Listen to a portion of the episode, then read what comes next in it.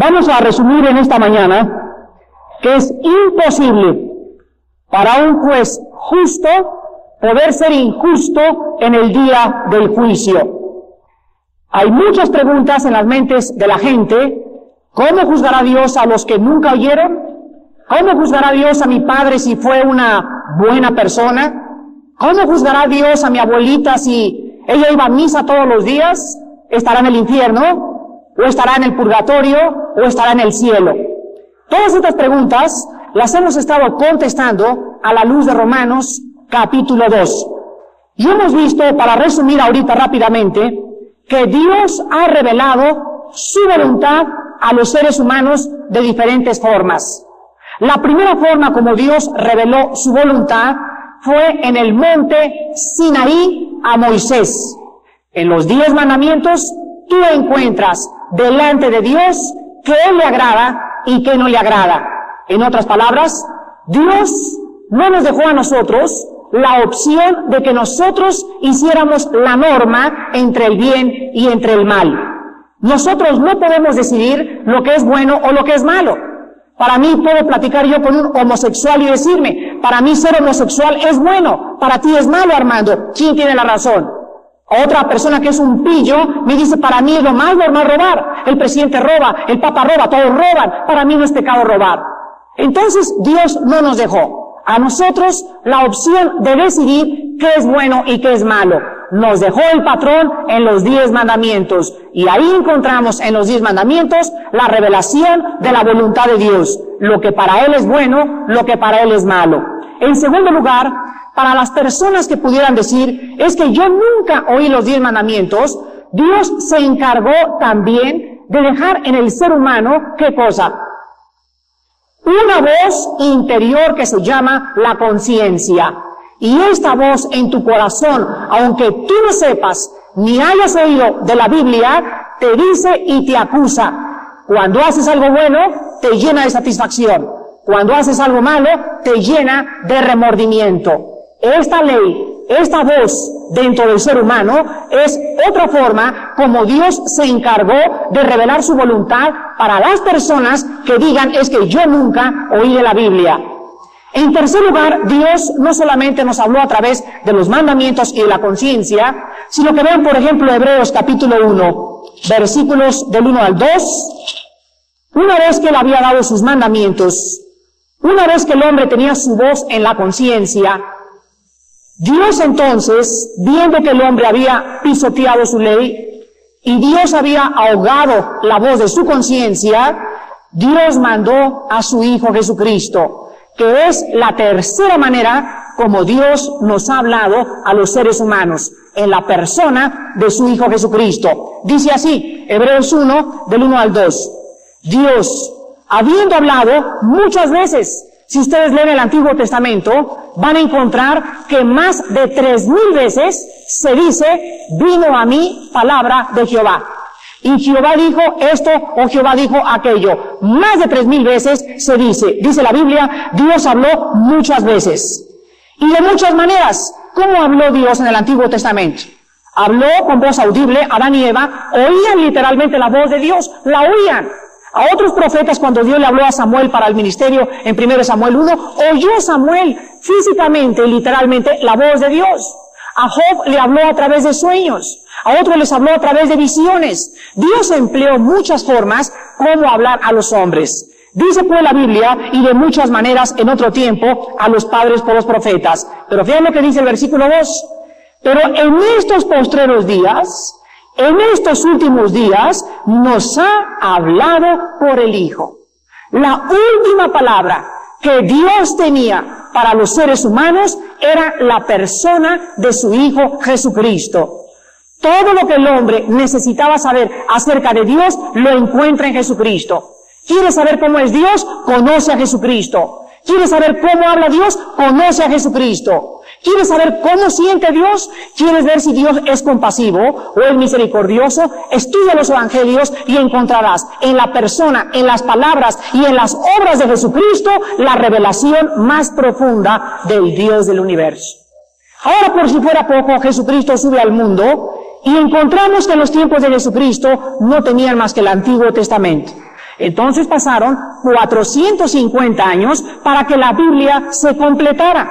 Lo único que tenían era el Antiguo Testamento. Y encontramos nosotros entonces en 2 de Pedro capítulo 1 que la última revelación de Dios, la última forma como Dios nos ha hablado, lo último que Dios nos ha dicho se encuentra en este libro que está completo en esta mañana. Y dice en segunda de Pedro capítulo 1, versículo 19. Tenemos también, o sea, aparte de todas las cosas que les había dicho anteriormente, la palabra profética más segura, más segura que las visiones, más segura que los sueños, más segura que la voz de los profetas, más segura que ahorita puedes decir anoche oí literalmente la voz de Dios, es más segura que cualquier cosa que te puedas imaginar, la Biblia. Y dice así a continuación, a la cual hacéis bien en estar atentos en estar atentos como a una antorcha que alumbra en lugar oscuro. Ahora, ¿hasta cuándo debemos estar atentos a la Biblia? ¿O debemos esperar más revelaciones de Dios? ¿Debemos esperar visiones en este tiempo? ¿Debemos esperar este, otras apariciones, dice la Biblia? Harían bien en estar atentos hasta que el día esclarezca hasta que Él venga, hasta que Él se manifieste con todo su poder, la única antorcha segura, sin temor a equivocarnos, será la Santa Biblia. Y cualquier otra persona que esté buscando escuchar la voluntad de Dios a través de sueños o a través de visiones, esa persona tarde o temprano tiene que caer en una falsa profecía. Tarde o temprano la persona va a decir, bueno hermano, pero es que yo sinceramente le a Dios, Señor, en un sueño revélame tu voluntad. Y es que al momento de que esa persona le está pidiendo eso a Dios, esa persona está diciéndole a Dios, no tengo tiempo para estudiar tu palabra. ¿Ven? O sea, como no tienen tiempo para la Biblia, buscan un atajo, buscan un camino corto. Ay, qué padre, ¿verdad? Que en un sueño que Dios me diga si me debo casar con periquito o con periquita. Qué cosa más, más maravillosa. Pero si es un joven que está en la palabra y estudia la palabra y busca la voluntad de Dios, no va Dios a través de un sueño a revelarle su voluntad. Se la va a revelar a través de la Biblia. Y creo que ya es clara la voluntad de Dios. No te cases en primer lugar con un incrédulo. Número dos, si es un cristiano débil, es preferible que te quedes soltera a que tú te cases con un cristiano débil. Y número tres, tienes que saber que si no tienes la autorización de los padres, no te puedes casar. Ahí hay tres razones de la voluntad de Dios para saber si te puedes o no te puedes casar con una persona. Pero la gente sigue buscando visiones y sueños y estamos en los tiempos de las falsas profecías donde profetizan y anuncian visión y profecía mentirosa. Ustedes han de haber leído la prensa hace cuatro días, salió un desplegado así de este tamaño, el cometa Halley, la señal del Hijo del Hombre. Y ahí sale un señor llamado William Soto Santiago de la Piedra de la Voz Angular diciendo que el cometa Halley es la señal del Hijo de Cristo. Ahora hay que preguntarle a este señor si la primera vez que se apareció Halley también apareció Cristo. Y si cada 76 años Dios está mandando una señal a través de Halley, falsas profecías, creo que cualquier cristiano con un poco de discernimiento puede entender que el cometa Halley no es la señal del Hijo del Hombre. Es absolutamente ridículo, pero los falsos profetas comienzan a salir y a levantarse y arrastrar a muchas personas tras de estas falsas profecías.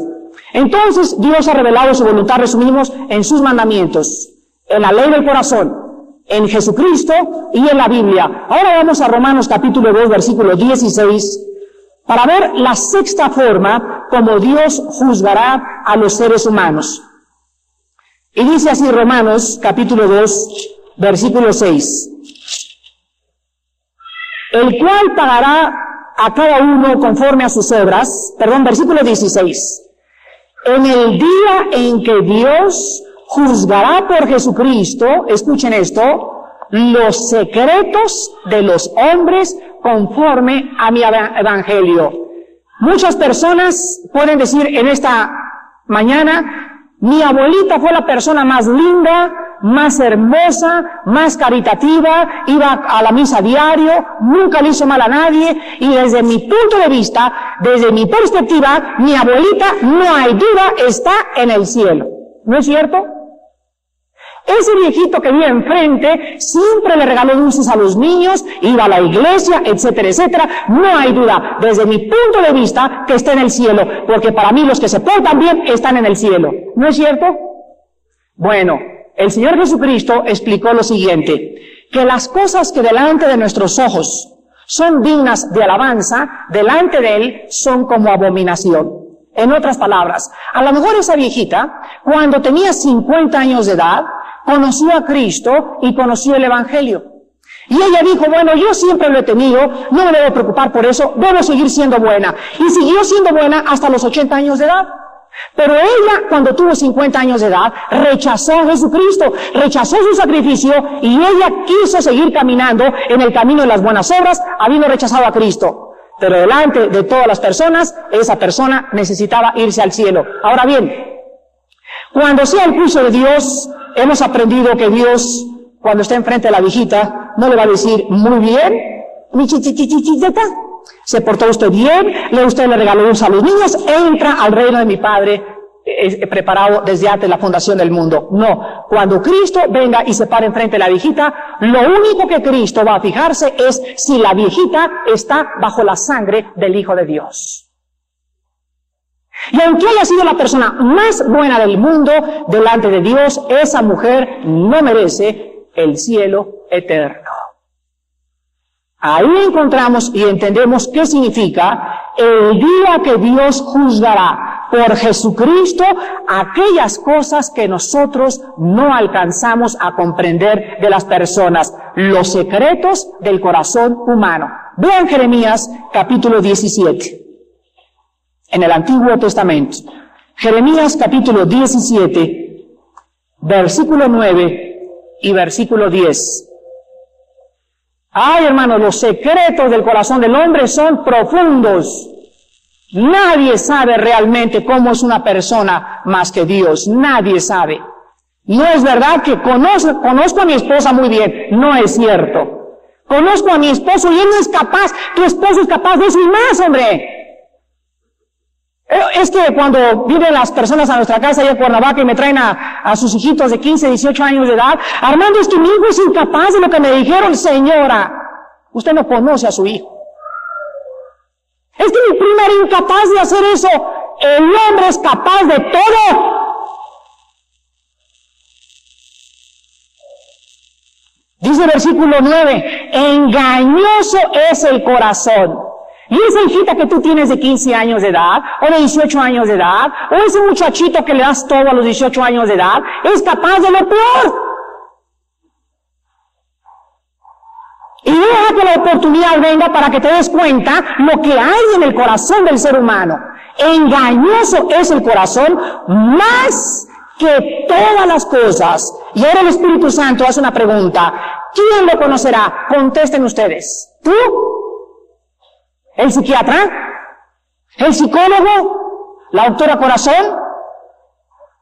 Nadie puede conocer realmente los secretos del corazón del hombre, dice el versículo 10.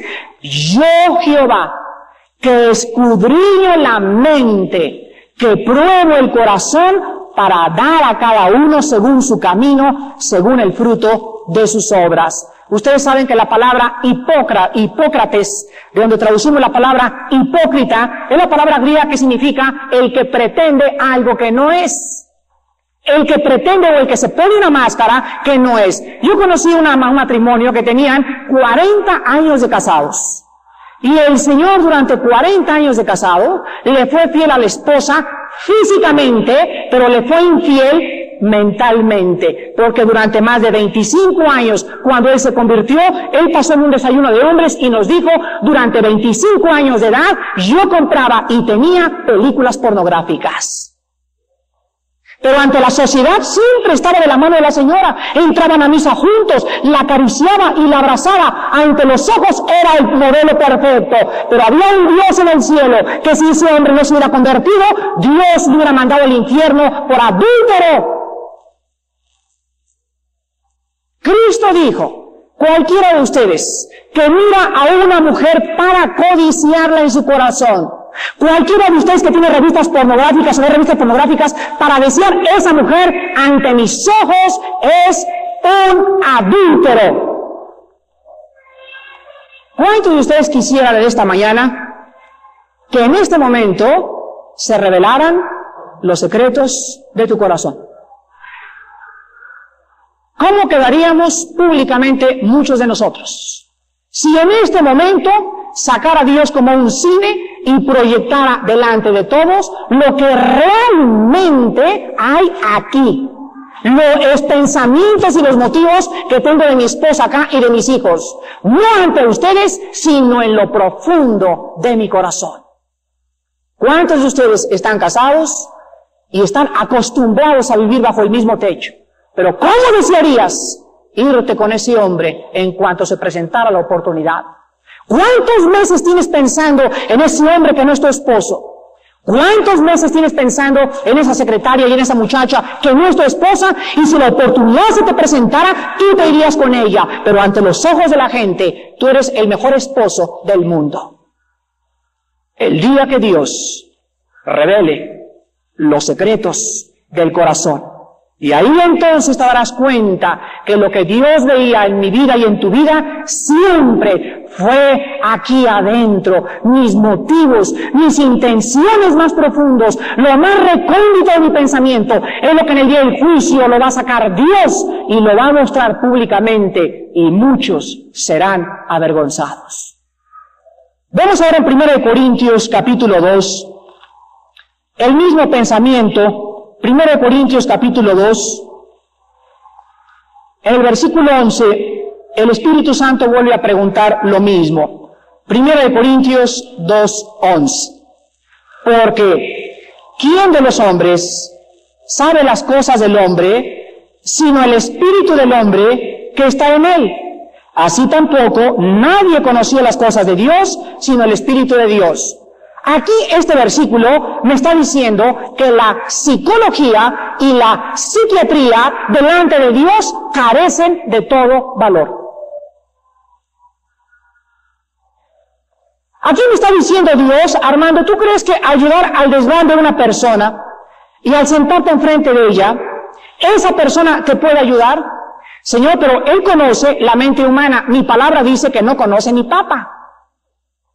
Entonces, Señor, eh, ¿cómo se formó la psicología? ¿O cuáles son las bases de la psiquiatría y la psicología? Las bases de la psicología y de la psiquiatría es lo que se llama y lo que Sigmund Freud desarrolló como el nombre de psicoanálisis. ¿Qué significa el psicoanálisis? El análisis de la mente. Muy bien. Un psiquiatra quiere averiguar qué hay dentro de una persona, qué datos necesita para poder llegar a una conclusión. Necesita observar su conducta.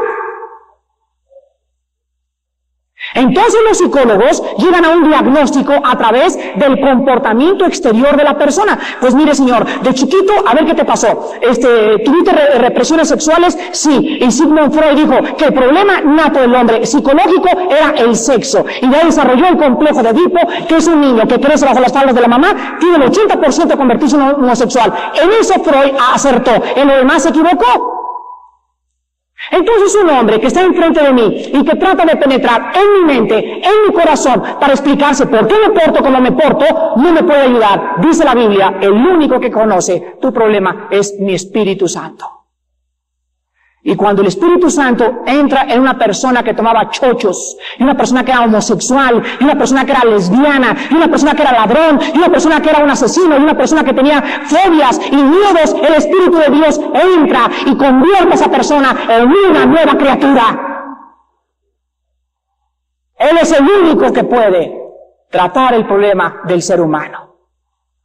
Vemos entonces que los secretos del corazón del hombre serán juzgados inevitablemente.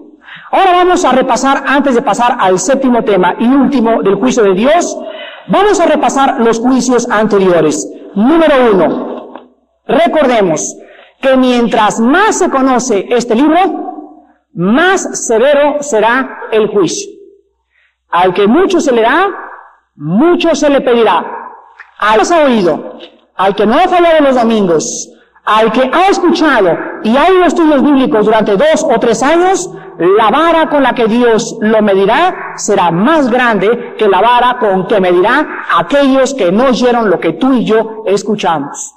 Ahora, si somos cristianos, sabemos que en el juicio de Dios no vamos a perder la salvación. pero sí las recompensas. Ahora hay muchas personas que por la vida que llevan definitivamente no son cristianos. Les encanta venir a la iglesia, les encanta ir a los estudios bíblicos, les encanta cómo predican, pero su vida no ha sido cambiada, no ha sido transformada, no tienen otra dirección, no tienen otros propósitos, sus motivos siguen siendo corrompidos en el corazón. Esas personas serán juzgadas por una vara mucho más alta. En segundo lugar, en el juicio se tomará en cuenta la elección libre del pecado. En otras palabras, los que escogieron voluntariamente ser pecadores. Mi hijo me dijo que hace cuatro semanas un muchacho de tercer año de secundaria le dijo, ¿sabes qué, Moisés? Me quiero ir al infierno. ¿Y qué? Así se lo dijo. Hay personas que yo he platicado que me han dicho, mira hermano, definitivamente me encanta el pecado. Yo me quiero ir al infierno y estoy listo para irme al infierno. Así me lo han dicho y las van a conocer ustedes. En el día del juicio, esas personas, en el momento que dijeron, sí me quiero ir al infierno y no quiero saber nada de Cristo, será mayor el castigo. Porque voluntariamente, habiendo elegido voluntariamente qué cosa querían hacer con sus vidas, Dios los tiene que castigar más que aquellos que no tuvieron la elección como la tuvieron ellos para irse al infierno. Entonces, en segundo lugar, en el juicio se tomará en cuenta la elección voluntaria que tuvieron para pecar. En tercer lugar, nadie en el día del juicio será justificado por solo haber oído. Cuando lleguen allá, no le digas a San Pedro, Pedro, dime, te quiero citar de Pedro capítulo 1. Le sé primero Juan de memoria. Y, y, yo te cuento los profetas de Israel en donde vivieron. Y conozco todo lo del antiguo Apocalipsis. El hecho de que tú conozcas la Biblia y el hecho de que tú sepas acerca de la Biblia no será tomado en cuenta en el día del juicio. En el día del juicio no son los oidores, sino los que los hacedores, los que practicaron lo que supieron. Entonces, por favor, hermano y hermana y amigos que me visitas, ponte en acción. Ponte en acción. No te conformes con decir, conozco la Biblia y voy a los estudios de la Biblia y sigues teniendo tu amante. Al gobierno y no pagas impuestos. Sigues tratando a tu esposa como una sirvienta. No son los oidores, sino los que están actuando, los que han hecho esto, se han volteado y han abandonado el pecado y están caminando en dirección a lo santo. El arrepentimiento requiere un cambio del pecado hacia el bien y un caminar hacia el bien. De nada te sirve decir, yo no quiero hacer nada con el pecado y hacer esto si te quedas estático. Ahora, una vez que te has dado vuelta en contra del pecado, tienes que caminar, tienes que actuar, tienes que hacer buenas obras. Porque la fe sin las buenas obras no sirve absolutamente para nada. Entonces, en tercer lugar, en el día del juicio, se va a tomar en cuenta las obras que se hicieron, no lo que oyeron, no los miles de cristianos que profesan entre comillas, ser cristianos y que sin embargo por la clase de vida que viven, la clase de forma como tratan a la esposa, la clase de vida que están llevando, están caminando rumbo al infierno. En cuarto lugar y último, en el día del juicio resumimos que los que no han oído la palabra de Dios llevan en su corazón la conciencia, la ley de Dios, que les da testimonio y les dice claramente que el adulterio, el robo, el asesinato es pecado. Esta voz interior de las personas todos los días les da testimonio. Todos los días cuando sus acciones son buenas o son malas. Cuando son buenas, repito, les llenan de satisfacción. Cuando es mala, te llena de remordimiento. Te sientes mal. ¿No han notado ustedes? Yo lo he notado en mi vida. Cuando permito que el pecado entre en mi vida, inmediatamente me vuelvo irritable. Yo lo he notado en mi persona. Me, pongo de mal carácter, me pongo de mal genio. Me pongo, cuando brinca la mosca y ya estoy enojado. Inmediatamente, ¿qué está sonando? La alarma en mi corazón, que me está diciendo, cuando tú estás perdiendo la paz, ya lo vimos eh, eh, eh, llamados a tener paz, cuando perdemos la paz, hay pecado en el corazón. ¿Por qué? Porque el cristiano tiene por norma tener, que tener paz. Yo tengo que levantarme la mañana y abrir los ojos y no me fijo en la alacena si hay comida, no me fijo si hay dinero en la cartera. Yo me tengo que levantar con la absoluta seguridad y la llenura tan maravillosa del Espíritu Santo de que en ese momento soy una criatura creada con un Padre que me amó en la cruz del Calvario y que quiere bendecirme en ese día y que me quiere dar de comer y que me quiere ayudar y por lo tanto no tengo por qué no tener paz. Pero si yo me levanto y me voy al trabajo y así, y así estoy, y llego a las 10 de la noche, y llego a las 11 de la noche, y estoy como que ya nadie, nadie me puede quitar el sueño, hay un problema grave en mi vida. Gravísimo. Y tienes que detenerte. Salta el periférico, para tu coche y diga al Espíritu Santo, Señor, yo tengo que llegar con paz y tengo que manejar con paz en el periférico. ¿Qué hay en mi vida, Padre? Analiza mis pensamientos, pero yo necesito tu paz. Y necesitamos entender que la paz es el timón que nos gobierna para saber si estamos en la voluntad de Dios. Si en esta mañana hay alguien que no tenga paz y que esté intranquilo y que esté nervioso y que voy a comer mañana y mi trabajo y tengo que entregar este trabajo y vas dejando a Dios a un lado y a un lado y a un lado y el trabajo y el trabajo y el trabajo, estás fuera de la voluntad de Dios. Y tienes en esta mañana que arrepentirte de tus pecados y pedirle perdón a Dios y comenzar a caminar con Dios de la mano. Muy bien, vamos a la última parte. En los versículos 17 en adelante, a la última parte del juicio de Dios. Los que tienen el bosquejo, todos tienen que tener el bosquejo, se los di cuando comenzamos Romanos, llegamos a la séptima parte de cómo juzgará Dios a los seres humanos. Y en esta séptima parte, el título es Según la realidad de la vida cristiana, no de tu profesión. O sea, según lo que realmente practicaron, no lo que profesaron.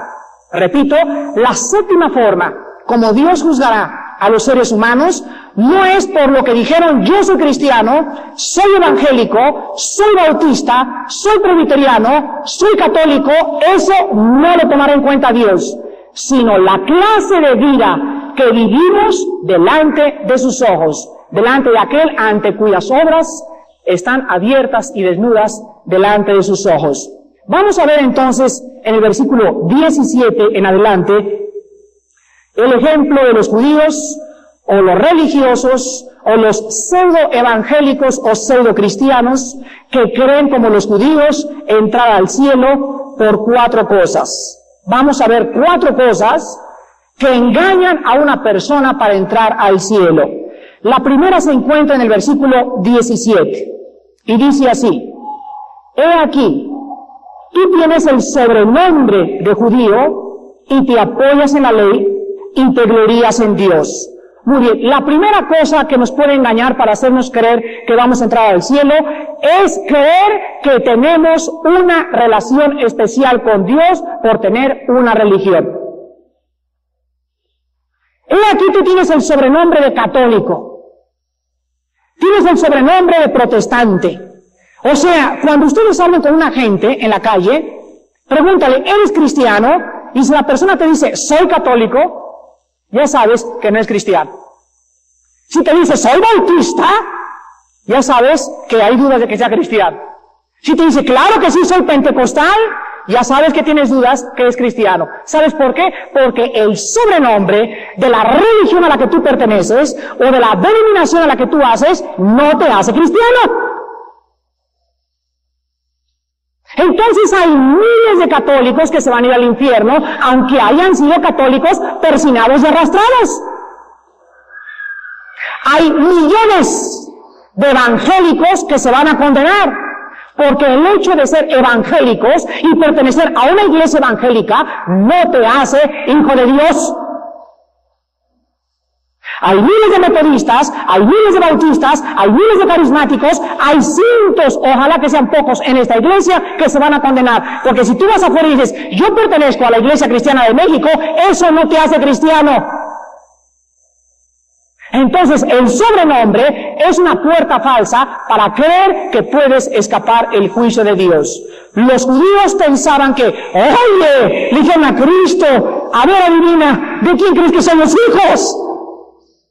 de Abraham. y se voltea a Cristo y los ve, desnudos, miserables, ciegos, desventurados delante de sus ojos. Los pobrecitos creían que por descender de Abraham iban a entrar al cielo. Qué equivocados estaban.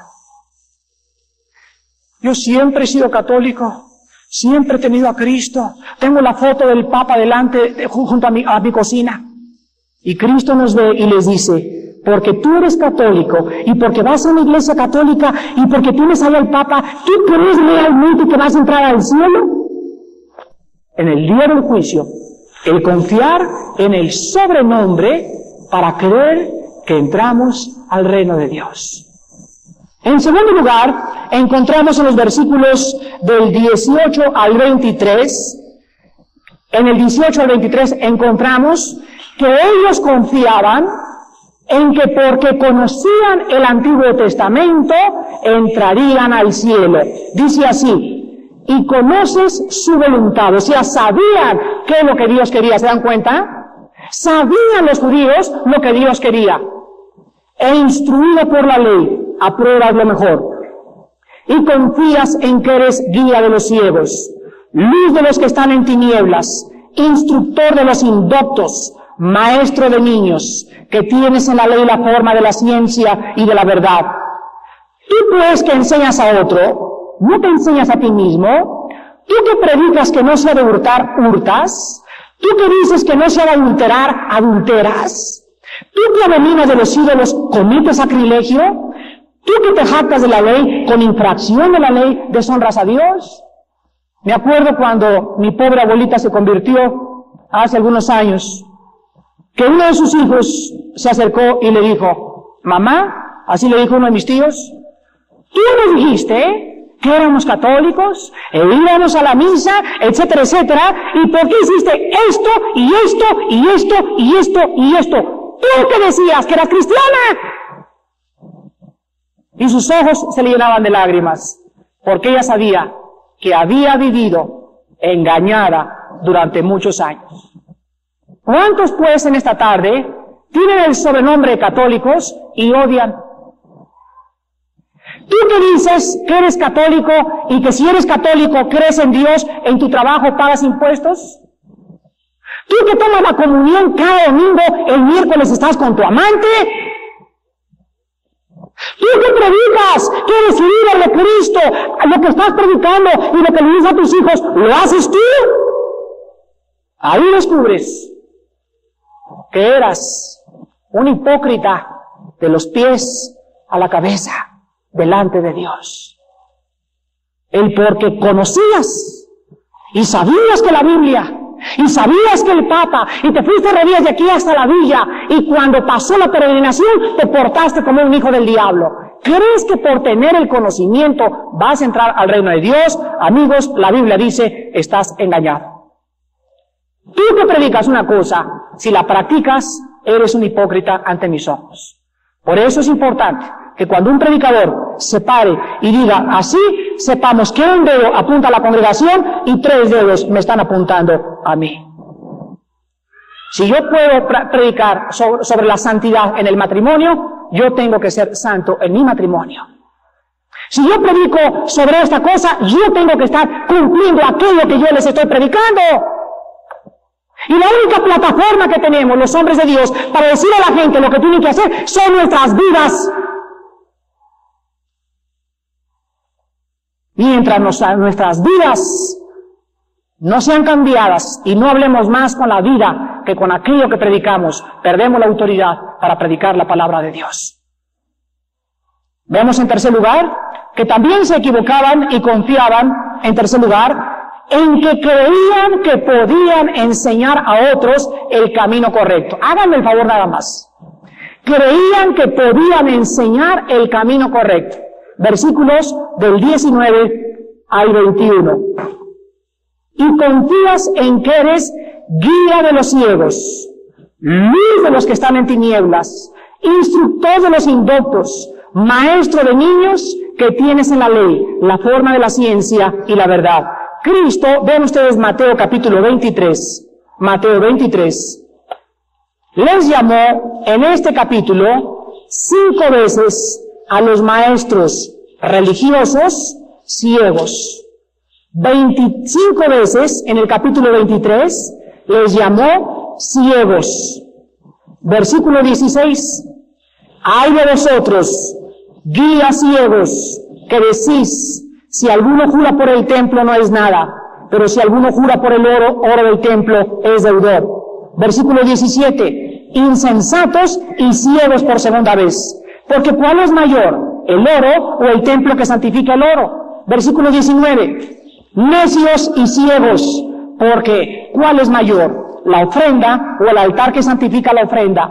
Versículo 24, guías de ciegos, que coláis el mosquito y tragáis el camello. Y en quinto lugar, versículo 26, fariseo, ciego, limpia primero lo de dentro del vaso y del plato para que también lo de fuera sea limpio. Me acuerdo hace muchos años que vivíamos en Acapulco, mi padre le encantaba tener amigos sacerdotes católicos. Y me acuerdo que había un padre que me reservo su nombre, ahí en Acapulco, que era el mejor amigo de mi papá, y le encantaba a mi papá de amigo, porque los sábados se ponían unas parrandas hasta las 5 de la mañana. Y el domingo se presentaba y daba misa y decía a la gente, no adulteren, no roben, no se emborrachen. A estas personas les está hablando el Espíritu Santo. ¿Cómo es posible que una persona pueda decirle, vénganse, yo soy el camino, y ese es el camino, cuando esa persona no ve? ¿Cómo es posible, mi amigo, que tú puedas darles un buen ejemplo a tus hijos cuando tus hijos ven cómo tratas a tu esposa? Es posible que tú puedas en la noche decirles a tus hijos, siéntense aquí alrededor de la chimenea, vamos a abrir las escrituras, cuando ellos saben lo que tú le has hecho a tu madre. ¿Sabes lo que los hijos van a pensar? Mi papá es un guía, pero es un guía de ciegos. Y el que sigue a un ciego cae en el mismo hoyo. Los fariseos creían que veían y estaban ciegos. Y un error grande es creer que tú vas a poder ayudar a alguien cuando en tu propia vida no has visto realmente la luz de Cristo. Me acuerdo una señora que, que, era amiga de mi madre, se acercó a una señora de comunión de seis de la mañana, pero odiaba a su ex marido, que si lo veía, dice, el día que lo vea, como al guajolote de Navidad, me gustaría agarrarle el pescuezo y hacerle así. Y me acuerdo que en las canastas, cuando estaban jugando en la casa de mi madre, esta señora siempre se jactaba y criticaba y atacaba y tijereteaba al marido. Y era de comunión diaria. Guía de ciegas. ¿Cómo podía decir a la gente, vengan a mi iglesia y yo soy católica cuando en su propia vida había tinieblas? Entonces aquí encontramos que Dios nos va a juzgar no de acuerdo a aquellas personas, regresamos a Romanos 2, que creen que su religión, creen que porque están persinados, porque pertenecen a esa religión, o porque van a tal o cual iglesia, van a entrar al reino de Dios. Están equivocados. Y en último lugar, y lo más grave, en los versículos 25 al 29, encontramos que en último lugar, los judíos creían o confiaban que por el hecho de haber celebrado un rito, por el hecho de haber celebrado un rito, iban a entrar al reino de Dios. Me refiero a la circuncisión. Yo me he encontrado cantidad de gente que me ha dicho, mira Armando, cuando un niño nace, se le bautiza. ¿Sí? ¿Y para qué se le bautiza? Pues es que el bautismo le quita el pecado original. ¿Qué cree? Que el bautismo le quita el pecado original. Oiga señora, usted me está diciendo que aunque se porte como un diablo, el hecho de que haya sido bautizado, ¿va a entrar al cielo? Sí, porque si se muere, le damos misas. Y lo sacamos del hoyo para que entre al cielo. ¿Veras? ¿Y en dónde le enseñaron a usted estas cosas? En mi religión. Los judíos están igual que muchas personas que creen que por el hecho de ser bautizados van a entrar al reino de Dios. Ningún rito, ninguna liturgia, ninguna fiesta, ningún, ningún sacramento nos va a entrar al reino de Dios más que la sangre preciosa de Jesucristo. No confíen amigos en los ritos exteriores, de la carne y de los ojos para afuera, para poder creer que vas a entrar al reino de Dios. Dice este pasaje lo siguiente. Pues en verdad la circuncisión aprovecha, versículo 25, si guardas la ley. Pero si eres transgresor de la ley, tu circuncisión viene a ser incircuncisión. Si pues el incircunciso guardar las ordenanzas de la ley, no sería, tenía su incircuncisión como circuncisión, en otras palabras, versículo 25. Pues en verdad, el bautizo aprovecha si guarda los mandamientos de Dios. Pero si eres transgresor de los mandamientos de Dios, tu bautizo viene a ser como si no estuvieras bautizado. Si pues el que no está bautizado guardara los mandamientos de Dios, no sería, no, será tenida su falta de bautizo como bautizo. ¿Qué nos hace entonces aceptos delante de Dios? ¿El rito o mi vida? Ustedes contesten. ¿Qué es lo que el Espíritu Santo nos está enseñando aquí? ¿Qué me hace acepto delante de Dios, por favor? ¿El rito? El rito no es nada, amigos. Es una señal externa, un testimonio público. Es como la gente que dice y me dice, nos casamos por la iglesia. ¿Qué qué? Nos casamos por la iglesia. ¿Qué cosa es casarse por la iglesia?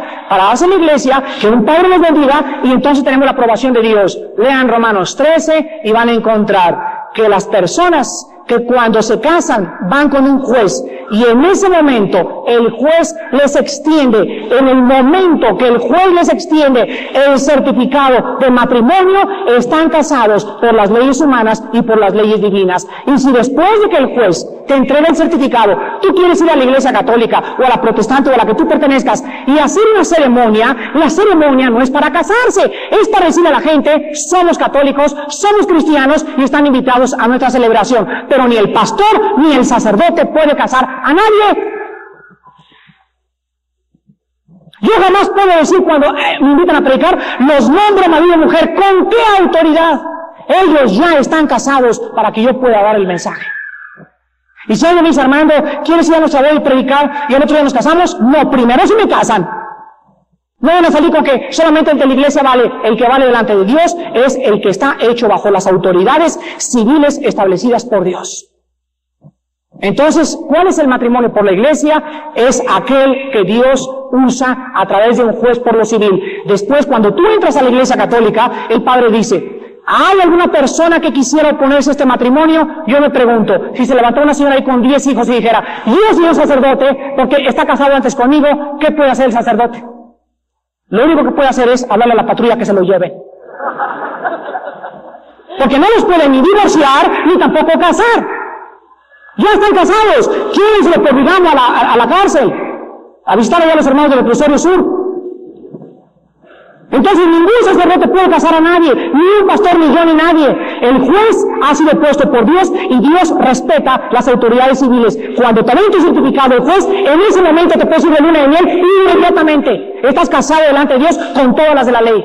Ya el bochincho que quieras hacer después, ese es tu asunto. Pero Dios respeta el matrimonio por lo civil. Ahora en Estados Unidos, Ahí los sacerdotes y algunos pastores, el gobierno americano les da la autoridad de poder extender un certificado de matrimonio. En Estados Unidos hay muchas personas que se casan y el pastor protestante les da un certificado autorizado por el gobierno. Pero no existe tal cosa como un matrimonio por la iglesia sin que el gobierno esté involucrado. El gobierno es la institución respetada por Dios. Y en último lugar, en Romanos 2, encontramos en el versículo 27 lo mismo, dice, el que físicamente no está bautizado o incircunciso, pero guarda perfectamente la ley de Dios, te condenará a ti, que con la letra de la ley y con la circuncisión eres transgresor de la ley. Claro, no hay vuelta de hoja, ¿verdad? A mí vienes y me dices, yo estoy bautizado, mira mi certificado de bautismo, y veo que discotecas y chavas y alcohol y marihuana, y yo pobre, yo ni bautizo, ni a la iglesia voy, pero me porto mejor que él. Entonces yo le contesto y le digo, ¿sabes qué? A mí no me importa lo que has hecho, pero creo que mi vida es más limpia que la tuya. Entonces no creo que tu bautismo te dé una licencia para poder pecar. Quiero acabar, vamos a Génesis capítulo 17 para explicarles la circuncisión. La circuncisión en Génesis 17. Rápidamente les voy a explicar qué era, qué es y por qué los judíos le ponían tanto énfasis a que después de recibir a Cristo obligaban en el libro de los Hechos a circuncidar a los discípulos. Génesis 17 del 7 al 13. Aquí encontramos lo que es la circuncisión. Dice Dios a Abraham, estableceré mi pacto entre mí y ti, y tu descendencia después de ti, en sus generaciones por pacto perpetuo, para ser tu Dios y el de tu descendencia después de ti. Y te daré a ti y a tu descendencia después de ti la tierra en que moras, toda la tierra de Canaán, en edad perpetua, y seré el Dios de ellos. Digo de nuevo Dios Abraham, en cuanto a ti, guardarás mi pacto, tú y tu descendencia después de ti por sus generaciones. Este es mi pacto, que guardaréis entre mí vosotros y tu descendencia después de ti. Será circuncidado todo varón de entre vosotros. Circuncidaréis pues la carne de vuestro prepucio y será por señal del pacto era la señal del pacto entre Dios y los judíos. Versículo 12. Y de edad de ocho días será circuncidado todo varón entre vosotros por vuestras generaciones, el nacido en casa y el comprado por dinero a cualquier extranjero que no fuera de tu linaje. Debe ser circuncidado el nacido en tu casa y el comprado por tu dinero. Y estará mi pacto en vuestra carne, mi pacto en vuestra carne por pacto perpetuo y el varón incircunciso, el que no hubiere circuncidado la carne de su prepucio, aquella persona será cortada de su pueblo, ha violado mi pacto. Vemos aquí está Dios y aquí está Abraham. Dios le a Abraham y le da tres promesas y cuatro, o cuatro promesas. Abraham, quiero prometerte algo y quiero que lo entiendas. Número uno, yo voy a ser tu Dios. Número dos, los descendientes tuyos, también yo seré su Dios, ellos serán mis hijos. Y en tercer lugar, toda la tierra de Canaán será para ti. Ahora, Señor, este, pero me voy a morir, y se va a morir mi hijo, y se va a morir mi nieto, y se va a morir mi, tataranieto, y este, ¿y cómo vamos a recordar lo que tú me estás diciendo hace miles de años? Ah, entonces para que haya un recordatorio, vamos a hacer una señal. Todo varón de ocho días de nacido le van a cortar el prepucio. Y todos los judíos van a entender que cada vez que este prepucio sea cortado, al echar la carne de vosotros, la parte del prepucio, ustedes tienen que recordar que yo soy el Dios de ustedes y el de su descendencia. Entonces, ¿qué significaba el pacto de la circuncisión? Número uno, era la señal del pacto abrámico en el pueblo judío. Número dos, significaba el pacto del Espíritu por medio del cual Dios circuncidaría el corazón en las generaciones futuras. O sea, era una señal de la necesidad de la regeneración por el Espíritu Santo. Vean Gálatas capítulo 6 rápidamente, para entender su significado espiritual de la circuncisión. Gálatas 6, del 12 al 13. Esto es importantísimo antes de que acabemos. Gálatas 6, del 12 al 3. Llegamos a los tiempos de Cristo. ¿Y qué hicieron los judíos? ¿En qué confiaban? ¿Por qué creían ellos que eran hijos de Abraham? ¿Por qué? Porque eran circuncidados, ¿verdad? Ah, no, pero es que la circuncisión nos hace hijos de Dios. Confiaron solamente en el pacto y se olvidaron de las obras. ¿De acuerdo? Cristo viene y entonces le dice, nosotros somos circuncidados. Y Cristo comienza a decir, caray, ustedes no entendieron realmente que la circuncisión era una señal externa de algo que tenía que pasar internamente. Y dice Gálatas capítulo 6, versículos del 12 al 13. Todos los que quieren agradar en la carne, estos los obligan a qué? A que os circuncidéis, solamente para no padecer persecución a causa de la cruz de Cristo porque ni aun los mismos que se circuncidan guardan la ley, pero quieren que vosotros os circuncidéis para gloriarse en vuestra carne. Viene un católico, me dice, Armando, toda la comunión, hago esto y te tienes que bautizar. Y si no te bautizas, te vas al limbo cuando te mueras. Y en ese bautismo yo le digo, oye, pero ¿de qué te sirve el bautismo si tu vida no ha cambiado? ¿Ha podido el bautismo cambiar tu vida? ¿Ha podido los sacramentos del bautismo, la confirmación y el sacramento del matrimonio cambiar tu vida? No. Entonces tus sacramentos los echo aquí a la bolsa y le hago un hoyo a mi bolsa y se salen para abajo porque no tienen valor delante de mí. Ahora vean ustedes Colosenses capítulo 2, versículo 11. Y aquí nos explica el Espíritu Santo cuál es la circuncisión del cristiano bajo el nuevo pacto. Colosenses 2.11. Dice así, en él también, está hablando de Cristo, fuisteis qué cosa? Fuimos todos los cristianos, escuchen esto, circuncidados, con circuncisión no hecha a mano, al echar de nosotros el cuerpo pecaminoso carnal en la circuncisión de Cristo. Hermanos en Cristo, observen esto.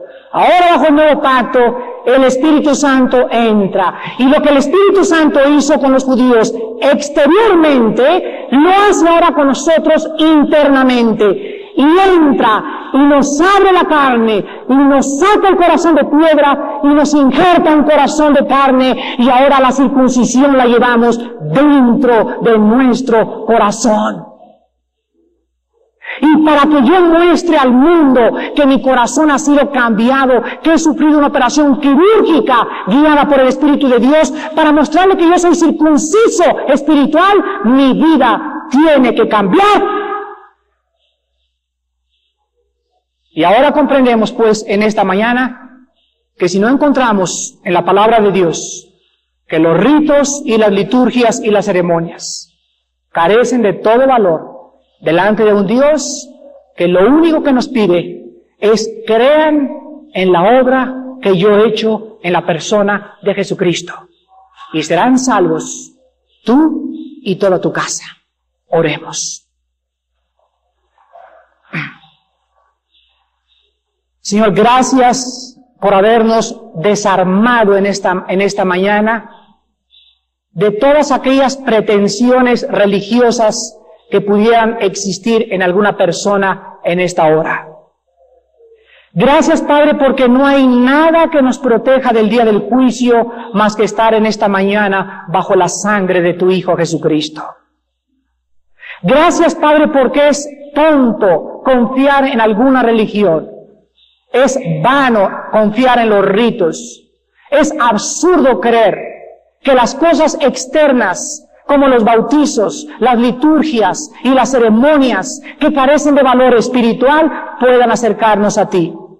Oh Dios, gracias por habernos mostrado que en ti hay una nueva creación que es Cristo, para que las personas que en esta mañana confiaban en su vida religiosa corran en esta mañana a abrazarse a la cruz del Calvario.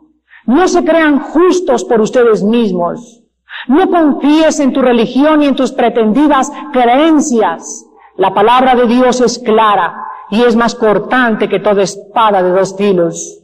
Tú en esta mañana, amigo que nos visitas y amiga, estás desnudo. Eres una pobre criatura ciega miserable, desventurada, aunque tengas el manto de ser católico, aunque tengas el manto de ser protestante, aunque tengas el manto de ser evangélico, si no has cambiado, si no tienes paz, si no amas la verdad y la luz no te ha amanecido.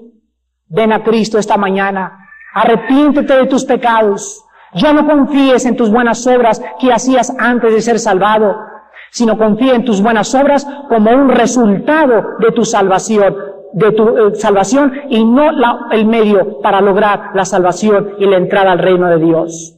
Vengan en esta mañana a Cristo todos ustedes que confiaban en religiones que no podían hacer nada por ustedes más que engañarlos al prometerles un pasaporte falso al infierno. Señor, en esta mañana, gracias por tu palabra que es tan clara, por mostrarnos lo que te agrada, lo que no te agrada y el medio como podemos entrar al reino de Dios. Bajo la sangre preciosa de Cristo, confiando en lo que Él hizo por nosotros y no en nada que nosotros hayamos hecho en nuestra vida pasada. Las personas que esta mañana quieran venir a la cruz, ahí desde sus lugares. Los que quieran abandonar sus falsos conceptos, y las falsas religiones en que antes vivías, ven a la cruz esta mañana, arrepiéntete de tus pecados. Tú no puedes vivir una vida doble. Tienes que ser sincero y honesto delante de un Dios santo que dice, sin santidad nadie verá a Dios.